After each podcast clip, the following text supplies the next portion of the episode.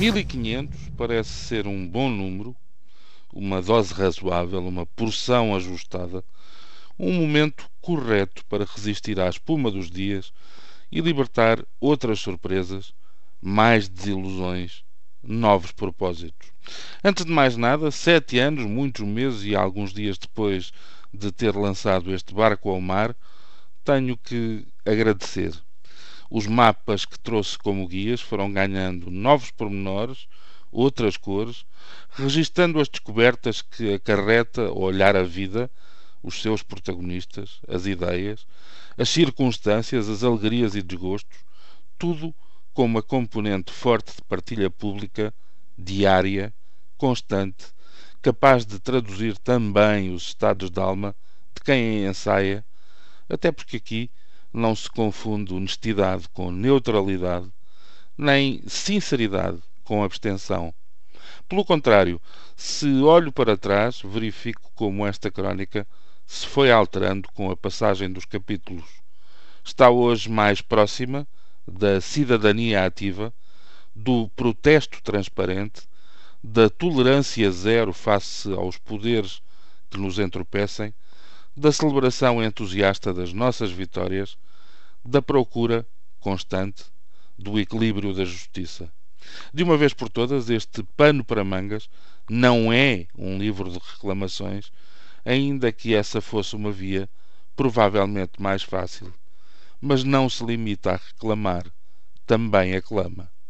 Por outro lado, também aposta numa crescente indisponibilidade para engolir sapos e para silenciar aquilo que, escondido ou mascarado, ganha uma dimensão ensurdecedora e insuportável. Talvez por isso muitos a conheçam como cortar a direito. Volto lá atrás, que agora é mesmo para agradecer a quem confiou no bom sucesso destas crónicas, a quem, e isso por vezes é ainda mais difícil, mantém intacta essa confiança. Agradeço também muito a quem ouve e a quem, com manifestações de identificação ou com sinais explícitos de repulsa, me responde por diferentes vias.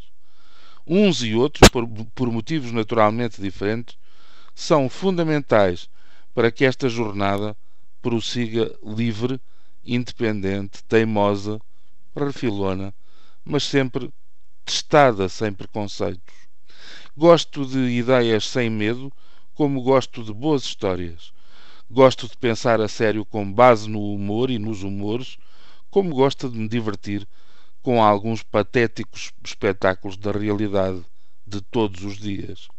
Gostava que a minha terra fosse melhor, mais grata aos que a vivem, mais acolhedora aos que recebe, mais justa e mais verdadeira, menos preocupada com a cosmética e mais com a saúde, menos mergulhada nas modas e mais na cultura, menos intransigente e crispada e mais disponível e aberta. Gostava que todos aqueles que amo, todos os que me fazem falta, pudessem ser felizes e gostava de lhes apagar das vidas a doença, o desemprego, a imigração forçada, as humilhações, as arrogâncias alheias, tudo aquilo que aparecesse como um obstáculo a essa felicidade. Se eles forem felizes, eu estarei a caminho, mas, se eles forem felizes, estará dado o sinal para que todos nós possamos sê-lo. No fim do dia, que no caso concreto destas crónicas até é o princípio do dia, é isso que importa. Estar em descanso quando finalmente se pousa na cabeça, a cabeça na almofada e se busca o repouso para nova corrida e nova viagem. Ao fim de 1500 crónicas, tenho esta estranha e espantosa sensação de que tudo está ainda a começar. E a começar pela mudança.